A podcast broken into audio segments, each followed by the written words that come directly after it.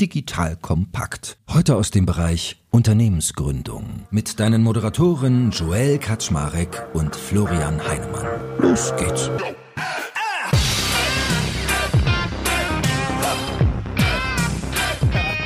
Hallo Leute, mein Name ist Joel Kaczmarek. Ich bin der Geschäftsführer von Digital Compact und heute habe ich wieder den lieben Florian Heinemann an meiner Seite. Ihr wisst, der gute Florian ist die Koryphäe in Sachen Online-Marketing, Startups, Venture Capital und und und.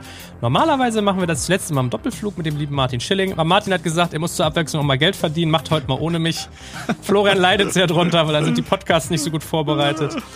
Also dachten wir beide uns, heute machen wir mal ein spannendes Thema, was trotzdem auch ein bisschen Spaß macht. Und zwar reden wir über fünf Dinge, die Florian gerne gewusst hätte mit 25. Also vielleicht kennt ihr diesen geflügelten Satz, Five Things I Wish I Knew When I Was 25.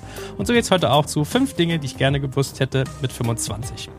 So, ich weiß gar nicht, was es ist, aber ich kann euch schon sagen, es wird eine Mischung aus privaten, persönlichen Dingen und aus geschäftlichen. Also ich glaube auch ganz cool, mal diese Mischung zu hören. Und lieber Florian, danke, dass du das auch ohne Martin mit dir, dir heute mal wieder antust. Mhm. Ja, klar, absolut. Unser Motto ist ja stets ohne Proben ganz nach oben. Das können wir heute wieder einlösen. Packen wir heute wieder aus. Die Frage ist natürlich, äh, nagel mich bitte nicht auf fünf oder sechs Sachen fest. Du weißt ja, ich bin immer so ein bisschen, ich kann nicht so gut kurz. Ne? Also komme dann immer noch mal auf ein paar andere Dinge. Ähm, aber ich hoffe, du wirst dem Ganzen etwas Struktur geben. Und die Frage ist natürlich, womit fangen wir an? Ne? Ich mache hier einen, einen Zufallsgenerator an von eins bis zehn. Wenn es eine gerade Zahl wird, fangen wir mit was Beruflichem an. Wenn es eine äh, ungerade Zahl wird, mit was Privatem. Sehr gerne. Das ist die vier. Also es wird was Berufliches. Genau, es gibt eine Reihe von Dingen, die ich gelernt habe und ich versuche das jetzt einfach mal so, so ein paar, ich nenne es mir jetzt mal Guiding Principles, die mir irgendwie klar gewesen oder es wäre toll gewesen, wenn die mir klar gewesen wären, damals schon und die ich dann irgendwo so über die Zeit realisiert habe. Und mir hätte es einfach wahnsinnig geholfen, glaube ich, das, das früher äh, zu verstehen. Das ist so ein bisschen so eine Mischung aus beruflich und privat. Man kann sich nicht letztendlich gegen seine eigene Persönlichkeitsstruktur wehren, wenn man quasi seine richtige berufliche Rolle finden will. Das heißt, und das hat was auch ein Stück mit Selbstbestimmtheit zu tun. Was, was will ich damit sagen? Gerade wenn man irgendwie im Studium unterwegs ist oder, oder auch vorher äh, in der Schule, man wird ja sehr stark beeinflusst durch Eltern, da wird man beeinflusst durch Freunde, da wird man irgendwo beeinflusst durch, durch Dinge, die letztendlich auf einen projiziert werden welche Erwartungen man denn erfüllen müsste, um quasi äh, Anerkennung zu kriegen. Das ist ja so letztendlich das, das äh, ne, wo, wonach viele von uns äh, streben. Und was mir irgendwie im Verlauf der Zeit klar geworden ist, ne, also was ich jetzt, ich habe bei einer WHU studiert, so und da war es irgendwie so, wenn du sehr gut warst, dann bist du zu McKinsey gegangen oder du bist zu Goldman Sachs gegangen und und und das, dann warst du halt exzellent, ne? Oder das war dann sozusagen das Äquivalent für Ex äh, Exzellenz. Und ich glaube, jemand, der, der wirklich gut ist, der kann das auch durchziehen, ne, der hält das durch, auch wenn das nicht hundertprozentig passt zur, zur eigenen Person. Aber ich glaube, was man dann schon feststellt, hm, und das ist mir nochmal sehr klar geworden, warum ich, glaube ich, jetzt auch die richtige Rolle für mich gefunden habe, wo ich auch wirklich gut bin, ist eben, dass ich ja, letztendlich wahrscheinlich auch diese, diese letzte Härte, die viele Unternehmer auszeichnet und so weiter, dass ich die nicht habe, dass ich eher besser drin bin, andere zu supporten und dass das eigentlich sozusagen meine Rolle ist, in der ich wirklich gut bin und aufgehe unabhängig davon, was jetzt Dritte sagen, was exzellent ist. Ja, so und ähm, und wie wichtig es ist, sich erstmal selbst zu verstehen, zu sagen, wo sind eigentlich meine eigenen Stärken, Schwächen. Ne? Das ist aber ganz wichtig, dass es nicht zu verwechseln mit Leidenschaft. Wie sagen, ja, du sollst das machen, was deiner Leidenschaft entspricht. Das kann das Gleiche sein. Ne?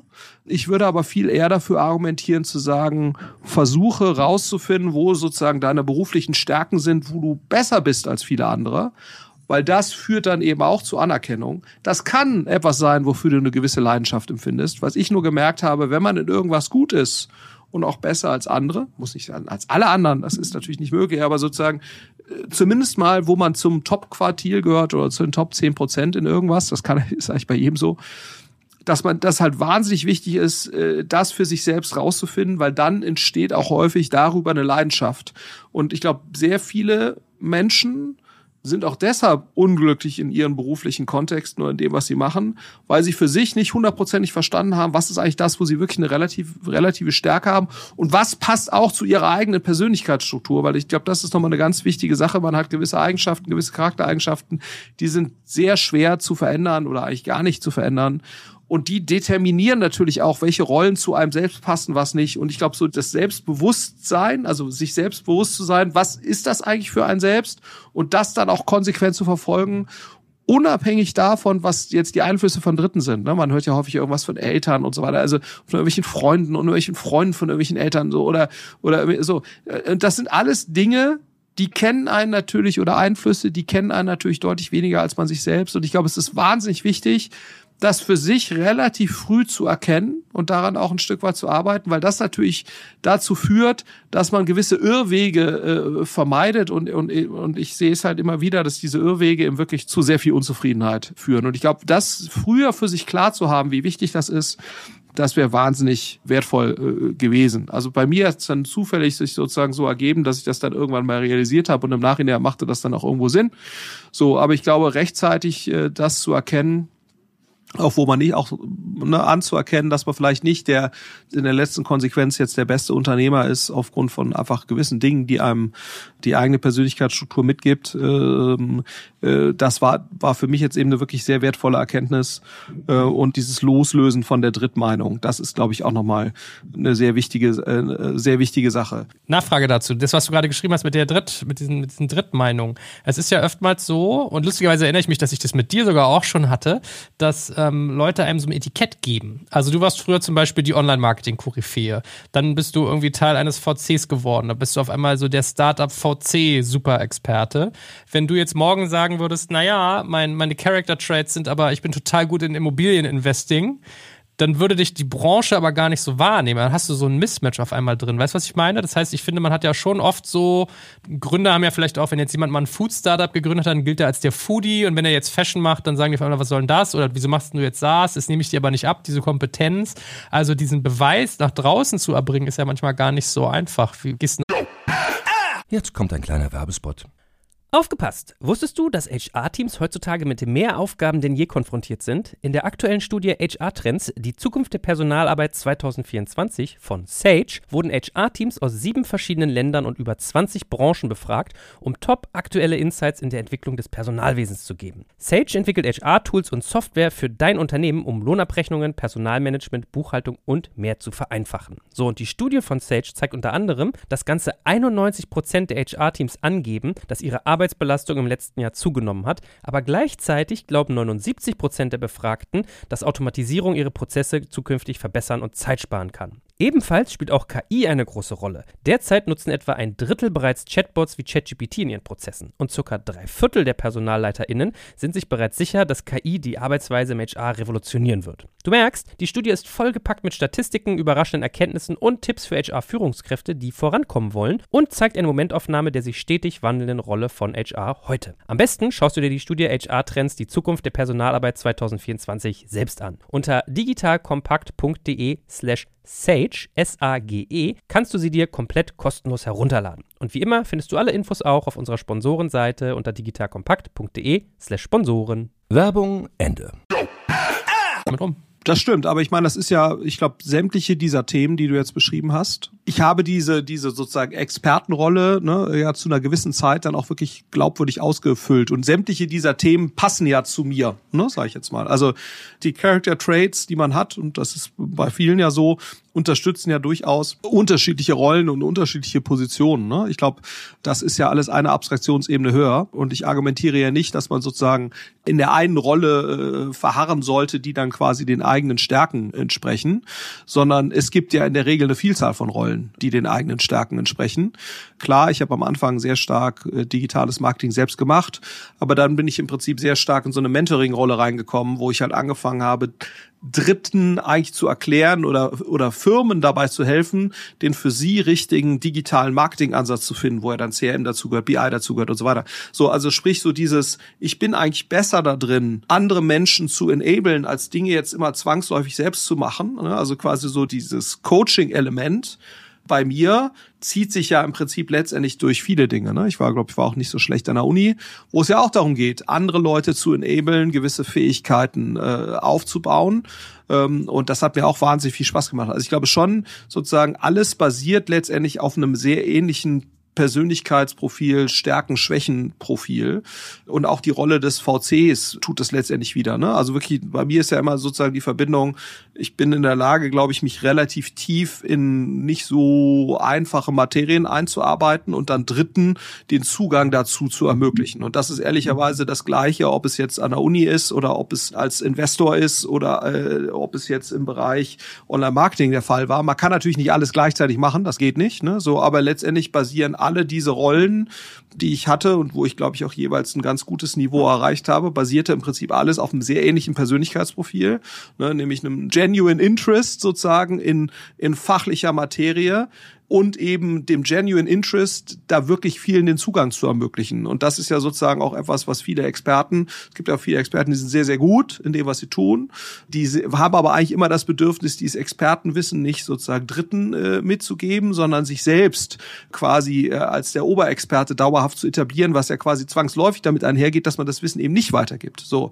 Und ich glaube, für mich war halt immer wichtig zu erkennen, mir macht's wahnsinnig viel Freude, wenn ich merke, dass ich dritte Enable. Das ist sozusagen das, was mich quasi auch motiviert, wenn ich sehe, aha, da entwickeln sich Leute aufgrund dieser Impulse in eine gewisse Richtung und die ist, glaube ich, die, die hilft denen das Potenzial. Das ist sozusagen, das muss man ja auch merken. Das will ich jetzt gar nicht bewerten. Ich wäre jetzt so der so wahnsinnig soziale Typ, dass mir das jetzt so viel Spaß macht, dass andere besser werden. Ich kann nur sagen, sozusagen, mir macht das Freude. Es wäre aber auch völlig okay, wenn, wenn man dabei eben keine Freude empfindet, sondern Freude dabei empfindet, selbst eben diese exzellenten Resultate zu erzielen, ohne dass davon jetzt Dritte partizipieren. Ne? Das ist ja bei, was ich bei Forschern Forschern, die jetzt exzellente Resultate erreichen in irgendwas, deren Ziel ist ja nicht Dritte zu enablen, vielleicht mit den Forschungsergebnissen dann, dass davon Dritte profitieren. Aber erstmal wollen sie selbst diese Ergebnisse erzielen. Und das ist, ist ja auch eine sehr äh, tolle Motivation. Ne? Äh, und, und ich glaube, wichtig ist halt nur auch da, dass man halt nicht sagt, ja, es ist jetzt äh, das ist ja äh, super, dass der Florian jetzt quasi davon motiviert wird, Dritte besser zu machen. Das ist ja sehr schön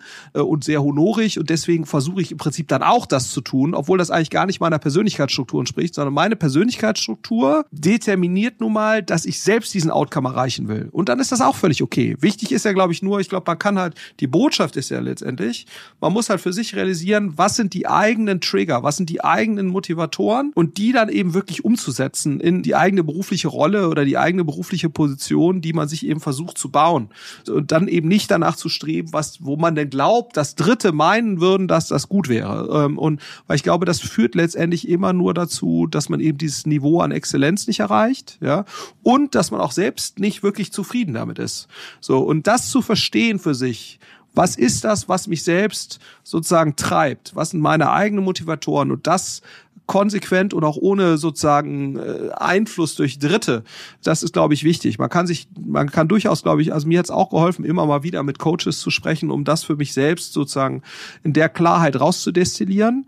Weiß gar nicht, ob man dafür unbedingt einen Coach braucht. Ich glaube, es reicht völlig, wenn man quasi äh, sich selbst äh, quasi aufmerksam versucht zu beobachten, wenn man diese Fähigkeit hat und versucht, das eben so ein Stück weit abstrakt zu sehen. Aber ich glaube, das war mir halt mit 25 nicht klar, ja, dass, wie, wie wichtig das ist, sondern da strebst du halt nach dem, was andere dir sagen, was gut ist. Ne? Da gehst du zur mhm. WHU, weil andere sagen, das ist toll. Bei mir hat das jetzt irgendwie gepasst so, ja, aber äh, ich glaube, es ist halt wichtig, möglichst schnell in diesen selbstbestimmten Modus umzuschalten. Und damit meine ich jetzt eben bewusst nicht sozusagen naive äh, Selbstverwirklichung, sondern eben wirklich äh, im, im eigenen ökonomischen Fortkommen gesehen. Weil ich glaube, es ist völlig legitim, ökonomische oder eine sozusagen ich möchte mein ökonomisches, aber auch sozusagen mein Potenzial, was ich äh, habe, das ein Stück weit anzustreben, das irgendwie in irgendeiner Weise auszufüllen, das ist, glaube ich, äh, völlig legitim. Letzte Frage dazu, bevor wir zu deinem zweiten Punkt kommen.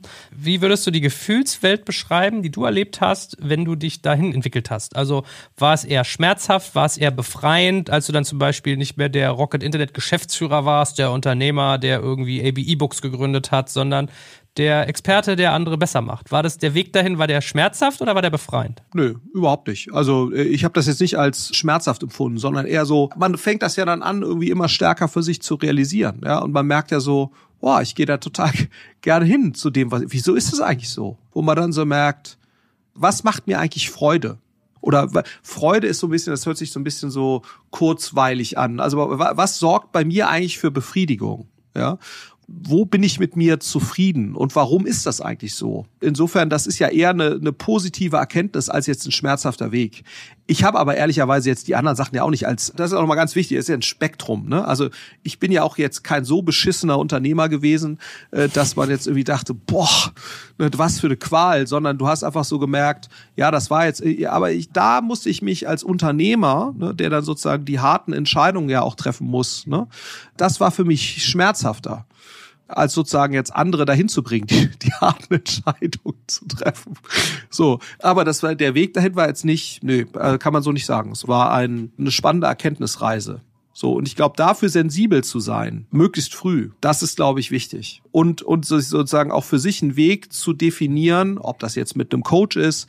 Ne, ich bin zum Beispiel auch Teil von so einer unternehmerischen Selbsthilfegruppe. sage ich jetzt mal, die ersetzt so ein bisschen auch für mich dieses Coaching. Wir haben auch teilweise Coaches dabei, das ist dann auch mal ganz, aber ne, ich habe halt, ich glaube, jeder braucht sozusagen so einen Selbstreflexionszirkel der einem dabei hilft. Ob das jetzt ein Coach ist, ob das andere Leute sind. Es gibt ja auch bei EO gibt's das oder bei YPO gibt's das. Es gibt oder bei Makers Checkers, diesem großartigen Business Club, von dem alle gerade reden.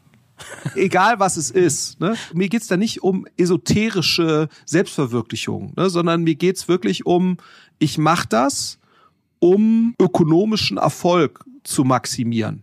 Ne? Das ist nochmal ganz wichtig. Es geht nicht um ne, Shishi und wir sind alle total fröhlich in der Natur und so, ne? sondern ich, ich würde halt sagen, das hilft einem dabei, das eigene ökonomische Potenzial zu erhöhen und, und Erfolgspotenzial wenn man das für sich realisiert. Und darum geht's mir halt, ne? So, und, und, und das kann sicherlich auch bei Leuten sein, die halt künstlerisch selber gehabt sind oder so. Das, das kann schon sein.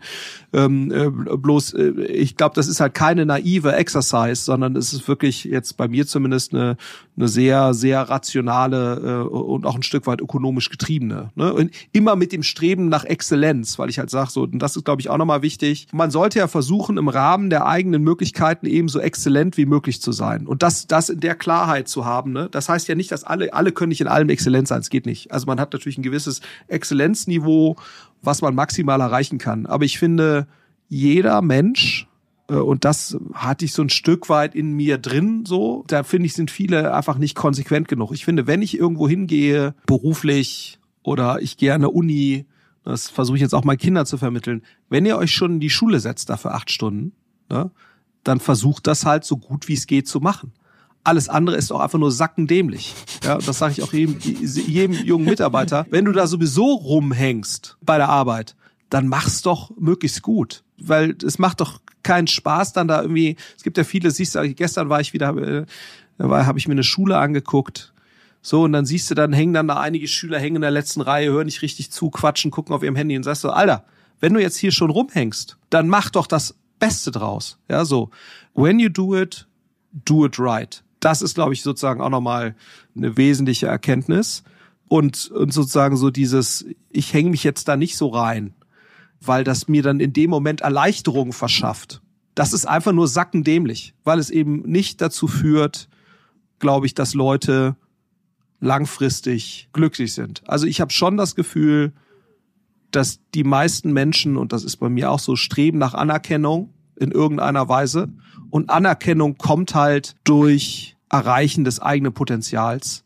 Dann bekommt man Anerkennung und ist, glaube ich, auch zufrieden. Und ich glaube, jeder, der das negiert, und das ist gerade natürlich im Prenzlauer Berg, auch auf Elternseite, eine sehr weit verbreitete Tugend, ja, so, äh, ich glaube nicht, dass das dazu führt, dass die Menschen durch diese kurzfristige Erleichterung glücklicher werden. Also ökonomisch erfolgreicher oder sozusagen Anerkennungs bekommen das schon gar nicht. Aber ich glaube auch nicht, dass die Menschen dadurch glücklicher werden. Also ich habe da zumindest wenig Beispiele gesehen. Was ist denn ein zweiter Punkt, den du gerne mit 25 gewusst hättest? Ich glaube halt, dass mir heute total klar ist, wie wichtig sozusagen die Konfiguration von Systemen ist. Also sprich, egal wo ich mich befinde, ich habe immer eine gewisse Konfiguration an Menschen, an Systemen, an Prozessen. Und diese Konfiguration determiniert sehr, sehr stark, auf welchem Pfad ich mich bewege. Wenn die Ursprungskonfiguration scheiße ist, dann ist der Pfad, auf den ich mich bewege, ist scheiße. So. Und das muss einem halt klar sein. Ne, das siehst du sozusagen, wenn du deinen Zahnarzt, deinen Onkel und deinen Cousin als Startup Angel Investor hast, und das sind jetzt nicht alles total super Leute zufälligerweise, das kann ja alles sein, dann ist der Pfad, auf den du dich bewegst, ist mittelmäßig oder schlecht. Wenn du ein erfolgreiches Unternehmen bauen willst, dann muss alles so gut sein, wie es dir maximal möglich ist. Alles. Die ersten Mitarbeiter, die ersten Investoren, dein Vertragssetup, das Office, alles. So, und ich glaube sozusagen, das, was ich Fahrtabhängigkeit nenne, das erlebe ich halt immer wieder. Ne? Also sozusagen dieses, die Wahrscheinlichkeit, Pfade zu wechseln, ist einfach nicht besonders hoch. Und deswegen kann ich jedem nur raten, frühzeitig für sich selbst zu erkennen, was ist mein maximaler Entwicklungspfad, den ich beschreiten kann. Der ist natürlich begrenzt, ne, durch die eigenen Fähigkeiten, durch das eigene Netzwerk und so weiter. Aber das siehst ja, wenn du halt eine Vier in Mathe hast im Abitur, kann man jetzt lustig finden. Aber das beschränkt dich einfach in wahnsinnig vielen Faden going forward. Weil jeder denkt, kann kein Naturwissenschaft, kann kein Mathe und so weiter. Ich glaube, und, und ich glaube sozusagen dieses viele Entscheidungen, die du triffst, wenn du halt an eine mittelmäßige Uni gehst, ist die Wahrscheinlichkeit, dass du nachher zu einer ganz exzellenten Firma gehst. Ja, das kann alles gehen. Jetzt kommen auch wieder so die Gegenbeispiele. Ja, aber ich kenne den und den und da war das so und der warte, ne, so. Ja, kann alles sein. Aber die Wahrscheinlichkeiten sinken einfach dramatisch. Was ich für mich gelernt habe, ist, Pfade sind einfach eine Funktion von Wahrscheinlichkeiten. Und diese Wahrscheinlichkeiten kann ich dramatisch beeinflussen, indem ich in jedem Moment, in dem ich mich bewege, die Konfiguration, mit der ich mich umgebe, die Menschen oder jetzt in einem Startup, Menschen, Prozesse, Systeme, wenn ich da sozusagen meinen angestrebten Pfad der Exzellenz, wenn der sich sozusagen in dieser Konfiguration widerspiegelt. Weil der Wechsel des Pfades, sich zu überlegen, ich bin mittelmäßig und jetzt will ich auf einmal äh, sozusagen Geld von, keine Ahnung, Sequoia kriegen. Ja, das gibt immer wieder Beispiele, wo das dann auch mal passiert ist gerade in den USA, das ist schon ganz spannend, ne? Also wenn du so guckst, so der, weiß ich, die Airbnb-Gründer oder so, das war jetzt, ne, nach meinem Verständnis, das war jetzt nicht die, sind jetzt durch, nicht dadurch aufgefallen, dass die immer jetzt nur an Elite-Unis waren und so weiter. Das, das gibt schon immer wieder. Aber man kann natürlich die Wahrscheinlichkeiten maximieren. Und ich glaube, das zu verstehen, was ist sozusagen das Exzellenzniveau, was ich anstrebe, die, das Exzellenzniveau des Pfades, auf dem ich mich bewegen will, mit mir selbst, meiner Firma, das sich jederzeit bewusst zu machen und bewusste Entscheidungen zu treffen. Ne? Es, für mich geht es gar nicht darum, dass jeder jetzt nach dem Maximum streben sollte. Aber ich glaube, zu verstehen, wenn ich mich jetzt auf den Pfad begebe, was hat das sehr, sehr wahrscheinlich für Konsequenzen? Und bin ich bereit, mit diesen Konsequenzen zu leben?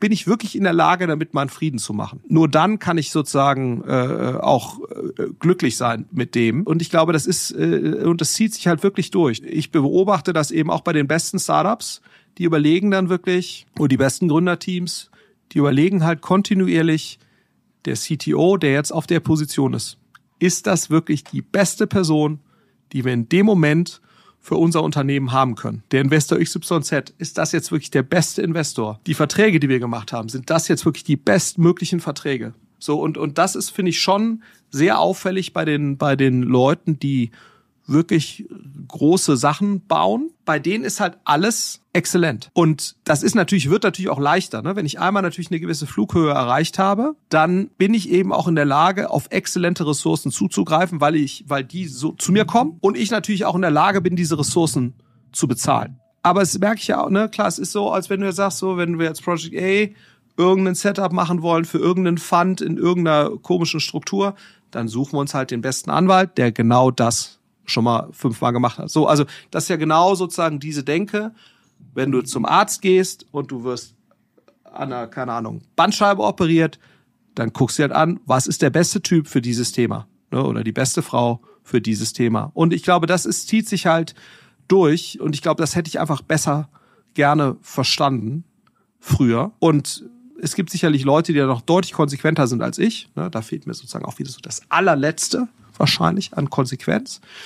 Das ist aber auch okay für mich. Damit kann ich auch leben. Aber ich glaube sozusagen, für sich selbst rauszufinden, was ist mein maximales Exzellenzniveau, was ist das, womit ich auch wirklich meinen Frieden mache und das konsequent durchzuziehen im Sinne von optimale Konfiguration und dann den Pfad going forward, das glaube ich für sich zu realisieren, das wäre toll gewesen, wenn ich das früher verstanden hätte. Und hast du einen Tipp, wenn jemand jetzt, sage ich mal, unter Ressourcenknappheit leidet, wie er Exzellenz erreichen kann in seinen Konfigurationen, obwohl er sie sich vielleicht nicht leisten kann? Oder? Jetzt kommt ein kleiner Werbespot.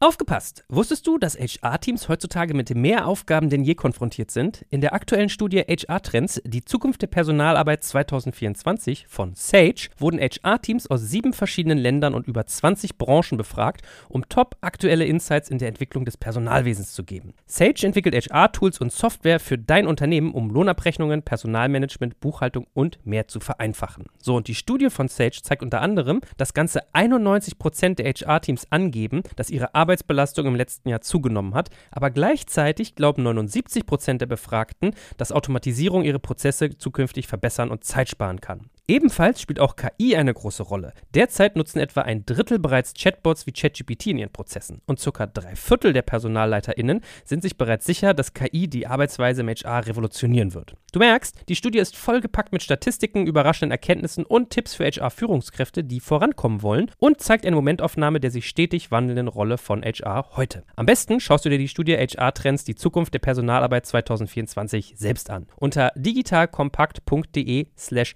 Sage, S-A-G-E, kannst du sie dir komplett kostenlos herunterladen. Und wie immer findest du alle Infos auch auf unserer Sponsorenseite unter digitalkompakt.de slash Sponsoren. Werbung Ende.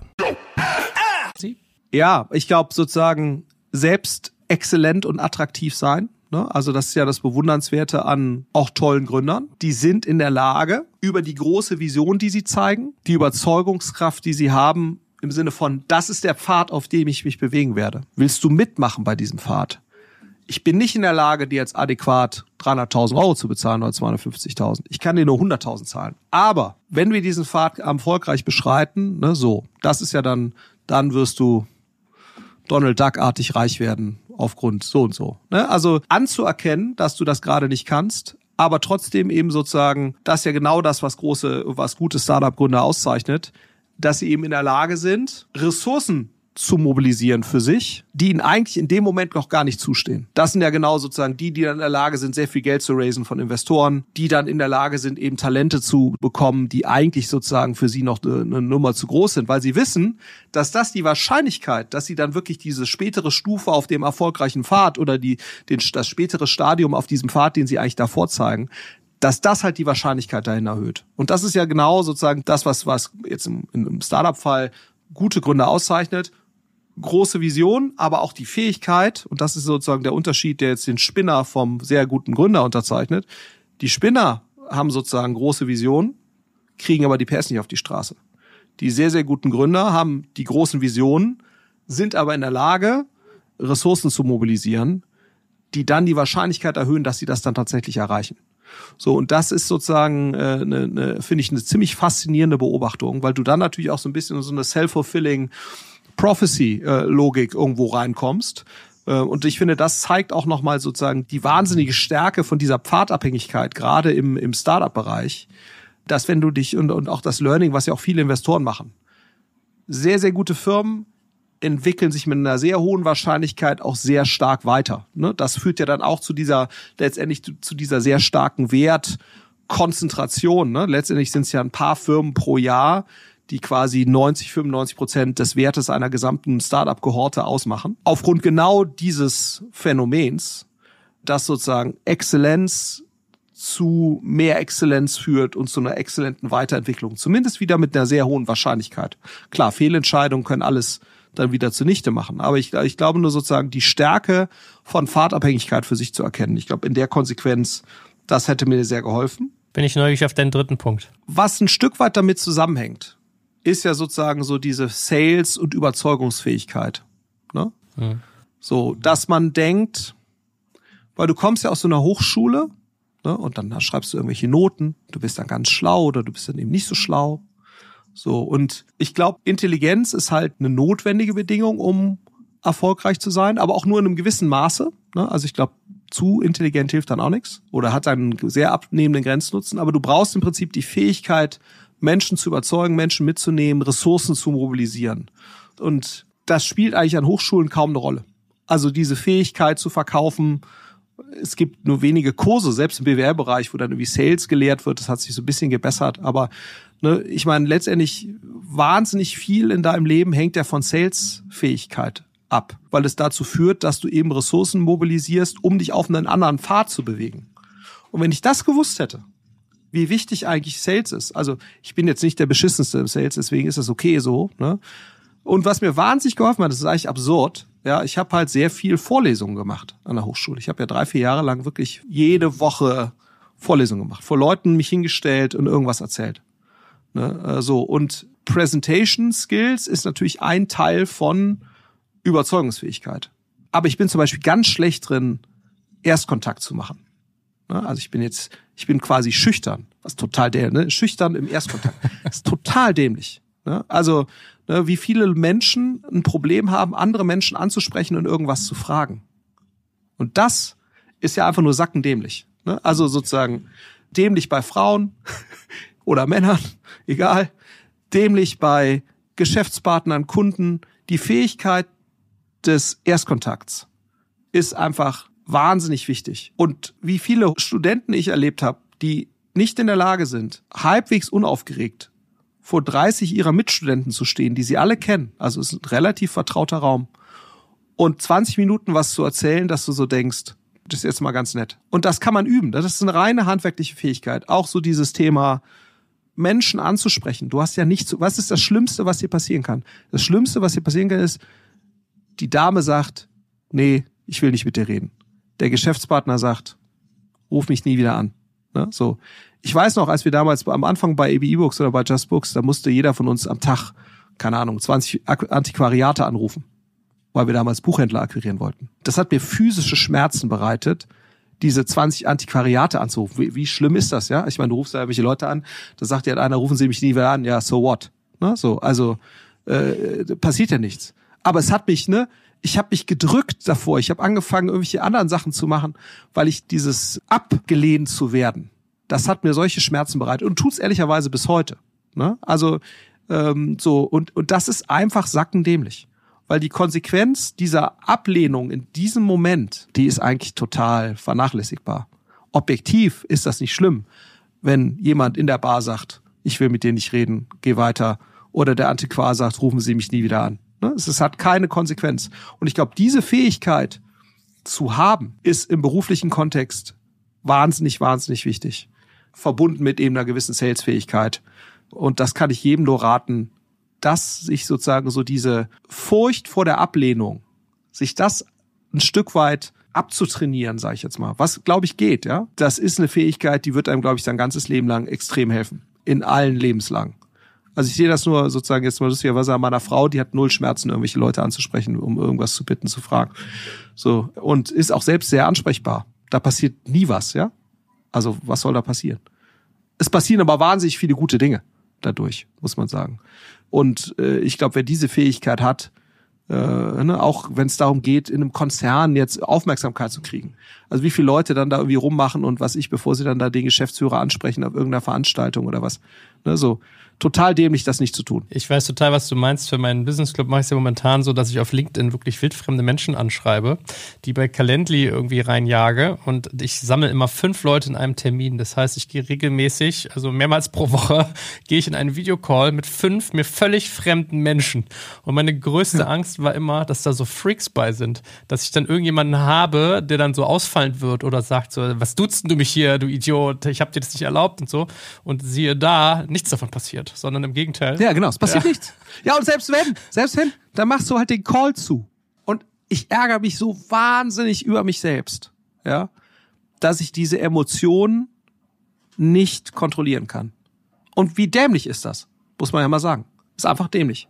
Ne, weil es wirklich dazu führt, dass du wahnsinnig viel am Potenzial, ne, wenn du das nett machst, so, ne? Also klar, es gibt einen Unterschied zwischen, sag mal, Maschmeierartig jetzt irgendwelche Türen einzutreten oder sozusagen, ähm, äh, ne? Aber wenn du was Sinnvolles zu erzählen hast, so, what, what's what's the problem? Ne, so, aber ich schaff's auch nicht. Also und das ist und ich glaube sozusagen, das kann man in der, wenn man wenn man noch jünger ist und noch nicht so gefestigt in den eigenen Emotionen, ist es glaube ich deutlich leichter das aufzulösen. Ich war auf einem Seminar von Karin Kuschig, die dieses Buch geschrieben hat, 50 Sätze, die das Leben leichter machen. Und dann sind so äh, zwei, drei Sätze so mir ins Gehirn gewandert. Das erste war, dass sie so meinte, egal was jemand von dir denkt, es hat nichts mit der Realität zu tun. Was ich schon mal total befreiend fand. Und dann saß ich mit so einer Teilnehmerin da und dann meinte die zu mir so, ja, du machst ja total das geile Produkt. Jemandem davon nicht zu erzählen, das wäre ja unterlassene Hilfeleistung. Und ich fand das so cool, wie die das gesagt haben. Und ich dachte so, ja, hat sie voll recht. Ja. Deswegen, also ich glaube, man kann, ja, also das hätte ich gerne früher gewusst. Und vielleicht letzter beruflicher Punkt, wobei das auch ein Stück weit mit persönlichem Wohlbefinden irgendwie zu, zu tun hat. Auch wieder sackendämlich. Aber ich habe wirklich so eine Phase gehabt zwischen, sag mal, 23 und 33, wo ich quasi körperlichen Raubbau betrieben habe immer nur 70 Stunden gearbeitet, super viel geflogen. So, das ist auch alles okay. Man kann viel arbeiten, das ist alles gut. Aber ich glaube, einfach nur zu sagen, ich mache halt zwei, dreimal die Woche Sport, das kommt mit in meinen Kalender. Ich ernähre mich vernünftig. Es ist so einfach im Verhältnis. Ne? Also mit so wenig Effort verbunden. Und ich habe wirklich so eine Phase gehabt und ich war wirklich sozusagen sportlicher Schüler. Ich habe vier, fünfmal die Woche Sport gemacht. Ich habe halbwegs vernünftig Tennis gespielt. Ich habe halbwegs vernünftig Basketball gespielt. Dieses Stadium aufrechtzuerhalten in dieser ersten beruflichen Phase, das war ein Riesenfehler, das nicht zu tun, weil wenn du zehn Jahre lang nichts tust und dich dann noch schlecht ernährst, das ist wirklich, ja, auch wieder sackendämlich. Und ähm, das ist persönlich, aber auch beruflich total relevant. Und das ist erfordert gar nicht so wahnsinnig. Also einfach dieses Bewusstsein, dein Körper ist irgendwie das relevanteste, die relevanteste Ressource, die du irgendwie hast, und da die halbwegs pfleglich zu behandeln. Ne? Wie haben das denn früher die Samwas eigentlich gemacht? Du warst ja bei denen, da, dem sagte man ja auch mal nach, dass der gefühlt im Flieger lebte und unter den Schreibtischen schlief und so. Wie haben die das gemacht? Ich kann es jetzt bei Olli jetzt aktuell. Aktuell macht er wohl wieder viel, wieder viel, viel mehr Sport, also viel mehr Sport und, und achtet viel mehr auf solche Sachen. Ich weiß gar nicht, ob der damals immer mit irgendwem trainiert hat oder so, aber das, das Leben an sich von dem war natürlich wahnsinnig anstrengend und er hat sich auch nicht gut ernährt. Also das, was ich sehen konnte. Aber ich hatte jetzt auch nicht, ich habe den, was ich, wie oft habe ich, wir haben viel telefoniert, aber ich habe den vielleicht, keine Ahnung, alle drei, vier Wochen mal gesehen. Ja? Mhm. Äh, damals hast du ja auch nicht per Zoom gesprochen, da hast du ja telefoniert. So äh, zu der Zeit. Ähm, ich kann es dir gar nicht sagen, ehrlicherweise. Machst du es denn heute besser? Machst du heute mehr Sport? Ja, viel besser. Ja, ja, also seit 32, 33 habe ich angefangen, zweimal die Woche Sport zu machen. Ich ernehme mich halbwegs vernünftig. Auch natürlich durch die Kinder, weil du natürlich auch den Kindern, ne, auch sowas wie Cola. Man hat ja früher was völlig normal, dass du irgendwie Cola getrunken hast. Was für ein Schwachsinn. Ne, du hast hier Cola, Red Bull. Ja, also trinkst ein paar Dosen Red Bull am Tag.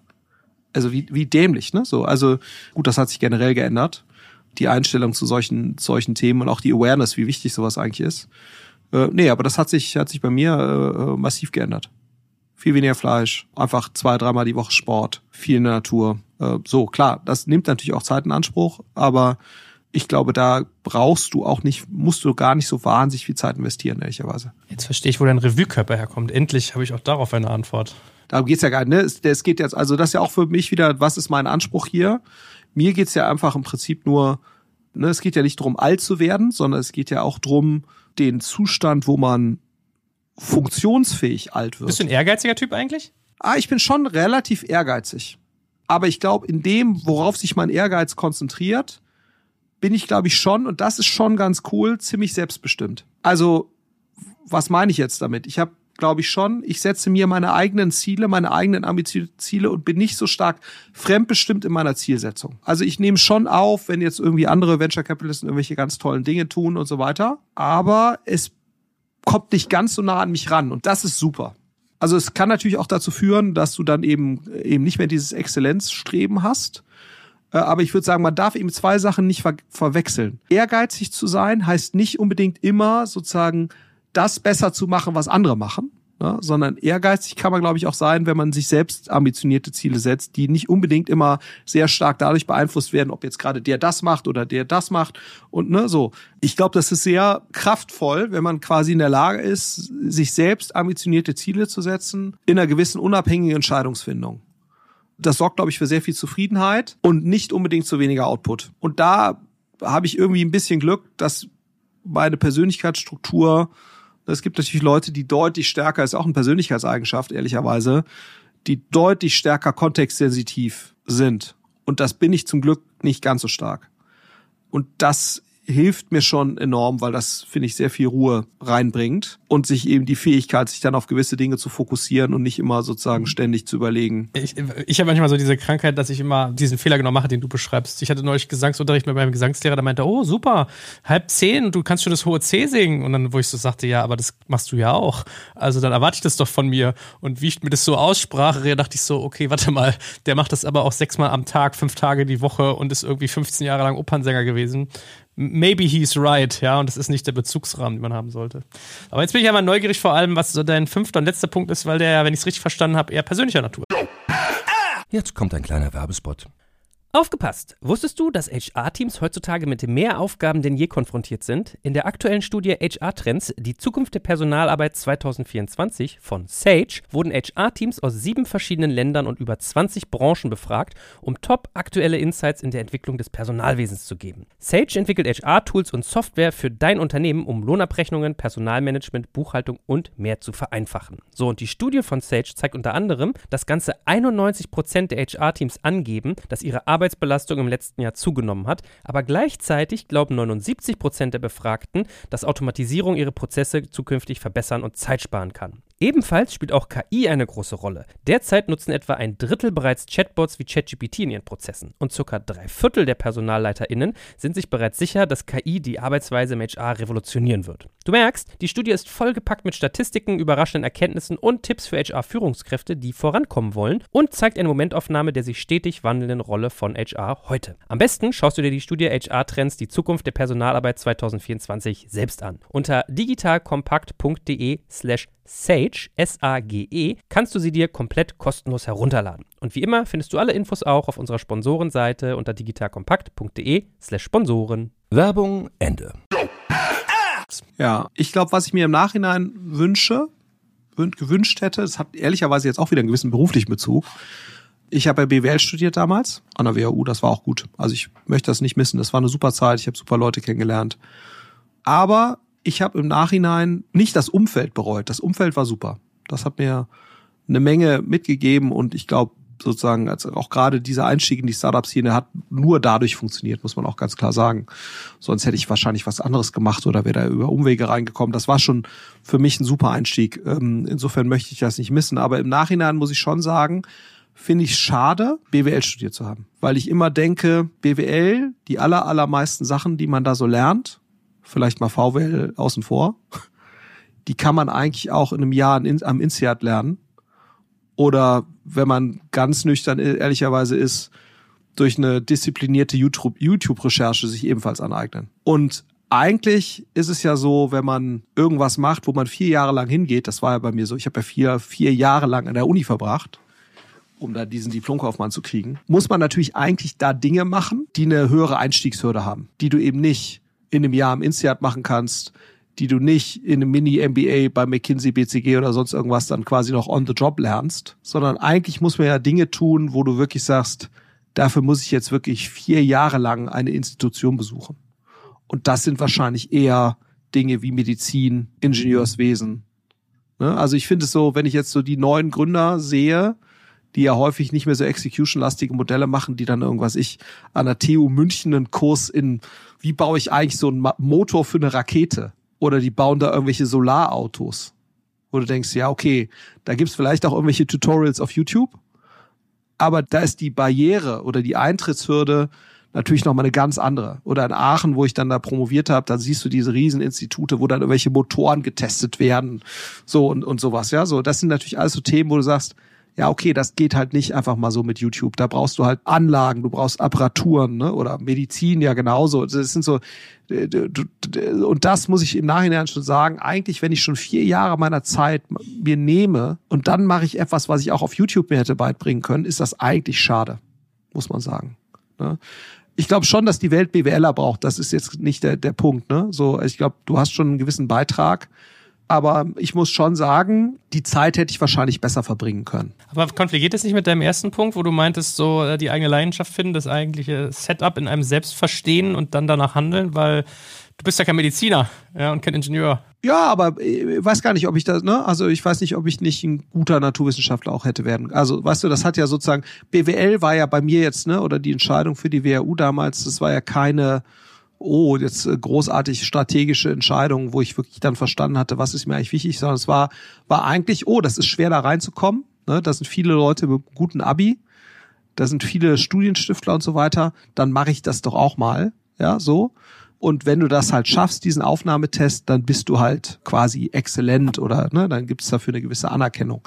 Ich, wie gesagt, ich habe das im Nachhinein sozusagen, das Studium da war super, das hat mir Spaß gemacht, gerade so dieses Umfeld und so, es war alles toll. Aber eigentlich wäre so ein Umfeld kombiniert mit einer deutlich höherschwelligen Materie, das wäre eigentlich das für mich jetzt Gute gewesen, wahrscheinlich. Aber wie gesagt, das ist so, zumindest kann, man, kann ich halt sagen, ich habe damals keine bewusste Entscheidung dafür getroffen. Ich finde es sehr sympathisch, weil bei dir die ganze Zeit auch so rausklingt, was wir, glaube ich, alle haben, was aber einem schwerfällt, sich einzugestehen, wie oft wir im Leben eigentlich falschen Götzen hinterherrennen bei mir war es immer so, als ich äh, überlegt habe, wo willst du mal beruflich landen, habe ich immer gedacht, ich will zu Coca-Cola oder Walt Disney, weil die Company-Namen so groß waren und ich dachte, da verdient man viel Geld. Und mir wurde das beigebracht, wenn du viel Geld hast, dann bist du ein gemachter Mann, hast du keine Sorgen.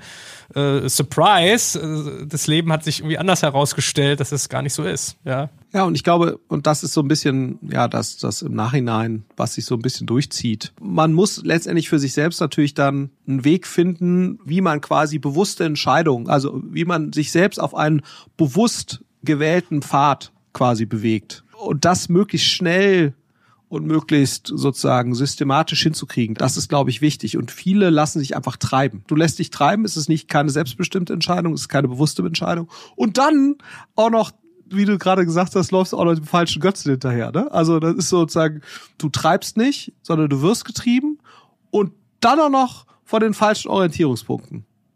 Ja gut, also dass das jetzt nicht zu maximaler Potenzialausschöpfung führt und zu Zufriedenheit, das ist ja irgendwo logisch. So, und, und ich glaube, da früher in den Modus zu kommen, das ist eigentlich so ein bisschen das, was sich bei vielen der Dinge durchzieht. Und vielleicht noch einen letzten Punkt, was ich schon toll finde, was mir jetzt auch nochmal so aufge, aufgegangen ist, auch an einigen Leuten, die jetzt hier bei uns arbeiten oder sozusagen, was ich auch bei anderen jetzt beobachte, ähm, auch hier in Berlin an irgendwelchen internationalen Schulen. Was ich im Nachhinein, glaube ich, auch nochmal anders machen würde, wäre sozusagen ein noch stärker international ausgerichtetes Mindset. Also ich habe quasi, ja, ich war in den USA, ich habe irgendwie im Ausland studiert, dann war ich nochmal in den USA, äh, habe dann nochmal einen Austausch PhD-seitig gemacht. Ich habe auch re regelmäßig im Ausland gearbeitet. Aber ich finde sozusagen, und das haben viele Firmen, die du auch hier in, in, in Deutschland siehst, aber fairerweise in anderen anderen Ländern siehst du es genauso. Die Leute sind doch noch in gewisser Weise vorgeprägt durch die eigene Heimat. Also jetzt in unserem Fall Deutschland. Und das siehst du auch in deutschen Unternehmen, siehst du im deutschen Mittelstand. Das sind sehr häufig deutsch geprägte Managements. Ne? Das ist aber auch bei deutschen Großunternehmen so, deutsch geprägte Managements. Und eigentlich, ich glaube, wenn man ein truly international Mindset hat, da muss man, dann öffnet sich, glaube ich, nochmal wahnsinnig viele Türen, wenn du einfach verstehst, eigentlich ist eben nicht die Frage, wer ist jetzt die beste Person in Deutschland, die mir jetzt hier irgendwie helfen kann, sondern wer ist eigentlich die beste Person in Europa oder wer ist die beste Person äh, global, ne? Äh, so dieses sich deutlich stärker nochmal zu öffnen, möglichst früh und das mit einer anderen Selbstverständlichkeit nochmal hinzunehmen, ne? weil man merkt schon, und deswegen ist das ja so, viele deutsche Mittelständler haben hauptsächlich deutsche Manager oder Managerinnen in Führungspositionen. Warum ist das so? Weil sie sich mit denen am wohlsten fühlen. Also weil das sich so am besten, am gewohntesten anfühlt. Ne, und dieser Schritt, den zu gehen und zu sagen, nee, eigentlich müssen wir da komplett agnostisch werden. Wir müssen eigentlich überlegen, was ist die beste Konfiguration unabhängig von, ne, so. Und, und ich glaube, und das kriegst du halt nur hin, indem du noch konsequenter diese wirklich komplett agnostische Prägung annimmst und ich glaube, das ist ein, ist ein sehr starker Hebel, um bessere Systeme zu bauen, offenere Systeme zu bauen. Und ich glaube, ich bin jetzt sozusagen für so einen Deutschen bin ich relativ international geprägt, ne, aus verschiedenen Gründen, kann auch ganz vernünftig Englisch und so weiter. Aber ich glaube, da noch konsequenter am Abbau von Barrieren im Kopf, sprachlich und so weiter zu arbeiten. Ich glaube, das ist im Nachhinein etwas, was ich noch deutlich konsequenter hätte vorantreiben müssen. Ne, muss man sagen. Diversere Teams erzeugen ja wissenschaftlich belegt bessere Ergebnisse, wenngleich man die Reibung auch nicht außen vor lassen sollte, die dadurch entsteht. Du musst, und das, das ist eben genau das Thema, du musst dich damit wohlfühlen, du musst lernen, damit umzugehen. Ne? Ne, sozusagen. Ich glaube sozusagen, ich glaube auch, unvorbereitete Diversität führt eben nicht zu mehr Performance. Ja, sondern du musst wissen, wie du damit umgehst, du musst wissen, wie du eben das Potenzial da rausholst und das mit einer hohen Selbstverständlichkeit. Und das passiert halt nur, wenn du quasi diese Prägung möglichst früh erlangst. Und das habe ich zwar so ein bisschen vorangetrieben, aber eben nicht in der letzten Konsequenz, wie man das wahrscheinlich machen müsste. So, und da ist Deutschland natürlich auch nochmal hinterher, muss man eben auch sagen, hinter Ländern wie den USA, wo du schon nochmal eine deutlich stärkere, zumindest in gewissen Kreisen, einfach natürlich auch durch, durch sozusagen diese sehr hochqualifizierte Zuwanderung, die du in diesen Ländern hast, wo, wo, wo du wahrscheinlich in der Hinsicht auch nochmal eine andere Offenheit hast. Aber ja, ähm, unabhängig davon, ich glaube, der Punkt für mich ist einfach, das sehe ich schon im Nachhinein, dass das eine vertane Chance ist, da noch mehr Selbstverständlichkeit im Umgang mit genau dieser internationalen Diversität, da noch eine andere Selbstverständlichkeit bei mir selbst zu erzeugen durch einfach eine frühere Prägung. Das äh, äh, ist so ein Punkt, wo ich sagen würde, würde ich jetzt zum Beispiel meinen Kindern, wenn ich da die Möglichkeit hätte, anders raten. Florian, ich habe das heute sehr genossen. Dafür, dass es wieder ohne Proben ganz nach oben ging, äh, war ich sehr verdutzt im positiven Sinne und begeistert, äh, wie deep das heute war. Also Freut mich total. Danke. War schön mit dir. Fand ich auch. Und ja, vielleicht kann der eine oder andere mit den Gedanken was anfangen. Auf die nächsten 25. Das wäre doch gut. Danke fürs Zuhören beim Digital Kompakt Podcast. Du merkst, hier ziehst du massig Wissen für dich und dein Unternehmen heraus. Wenn du mit uns noch erfolgreicher werden möchtest, abonniere uns auf den gängigen Podcast-Plattformen. Und hey, je größer wir werden, desto mehr Menschen können wir helfen. Also erzähl doch auch deinen Kolleginnen und Kollegen von uns. Bis zum nächsten Mal. Jetzt kommt ein kleiner Werbespot. Aufgepasst! Wusstest du, dass HR-Teams heutzutage mit mehr Aufgaben denn je konfrontiert sind? In der aktuellen Studie HR Trends, die Zukunft der Personalarbeit 2024 von Sage, wurden HR-Teams aus sieben verschiedenen Ländern und über 20 Branchen befragt, um top aktuelle Insights in der Entwicklung des Personalwesens zu geben. Sage entwickelt HR-Tools und Software für dein Unternehmen, um Lohnabrechnungen, Personalmanagement, Buchhaltung und mehr zu vereinfachen. So, und die Studie von Sage zeigt unter anderem, dass ganze 91% der HR-Teams angeben, dass ihre Arbeit Arbeitsbelastung im letzten Jahr zugenommen hat, aber gleichzeitig glauben 79 Prozent der Befragten, dass Automatisierung ihre Prozesse zukünftig verbessern und Zeit sparen kann. Ebenfalls spielt auch KI eine große Rolle. Derzeit nutzen etwa ein Drittel bereits Chatbots wie ChatGPT in ihren Prozessen und circa drei Viertel der PersonalleiterInnen sind sich bereits sicher, dass KI die Arbeitsweise im HR revolutionieren wird. Du merkst, die Studie ist vollgepackt mit Statistiken, überraschenden Erkenntnissen und Tipps für HR-Führungskräfte, die vorankommen wollen und zeigt eine Momentaufnahme der sich stetig wandelnden Rolle von HR heute. Am besten schaust du dir die Studie HR-Trends, die Zukunft der Personalarbeit 2024 selbst an. Unter digitalkompakt.de slash Sage, S-A-G-E, kannst du sie dir komplett kostenlos herunterladen. Und wie immer findest du alle Infos auch auf unserer Sponsorenseite unter digitalkompakt.de slash Sponsoren. Werbung Ende.